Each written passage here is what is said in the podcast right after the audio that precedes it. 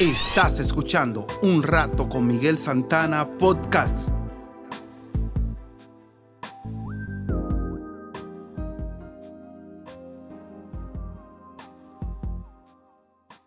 La reflexión de hoy se titula Amistades Matemáticas. Marcos, un chico de 23 años, toda su vida creció asistiendo a una iglesia en donde sus padres lideraban. Su grupo de amigos era parte de la iglesia y siempre salían y compartían juntos. Marcos era un chico responsable, estudioso y muy prudente. Al salir de su primera carrera corta, decidió mudarse a otro país para estudiar diseño. Realmente la apasionaba.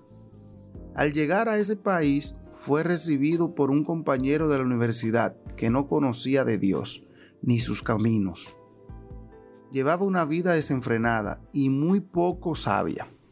Hacía lo que quería y cuando lo quería. Marcos comenzó a rodearse de los amigos con los que salía su compañero. Inquieto por su lenguaje y formas de diversión, Marcos dudaba de estar con las personas correctas y afirmaba, quizá yo pueda hacerlos como yo.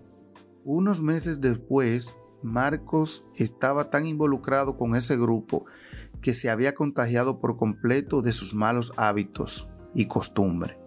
Incluso llegó a negociar parte de sus principios y vivir la vida desenfrenada que ellos vivían. Dice la palabra en Proverbios 13:20, quien se junta con sabios, sabio se vuelve. Quien se junta con necios, acaba mal. Las amistades representan pilares en nuestra vida y eso es maravilloso.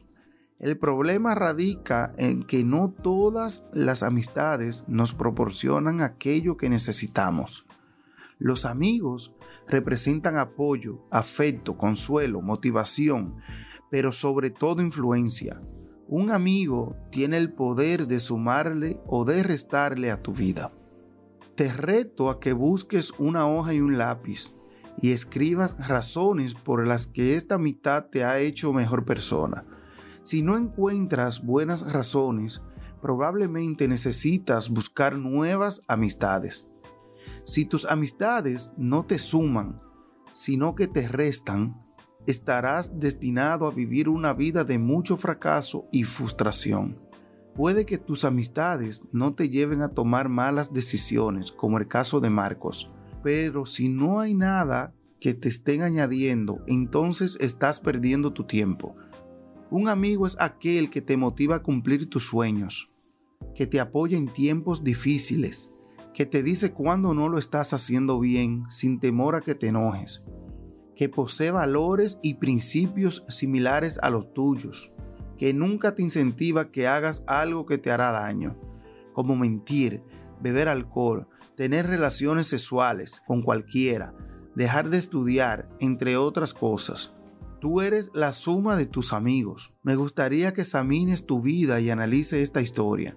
¿Cuáles son tus valores como persona? ¿Te ayudan tus amigos a cumplirlos o son los que te impulsan a romperlos? Tus amigos sacan lo mejor o peor de ti. Pregúntate, ¿quién eres cuando estás con ellos? Imagina que te ves por una cámara y dime si lo que ves te complace. ¿Eres mejor gracias a tus amigos? Gracias a Huellas Divinas por este escrito y gracias por sintonizar una vez más un rato con Miguel Santana Podcasts. Hasta el próximo.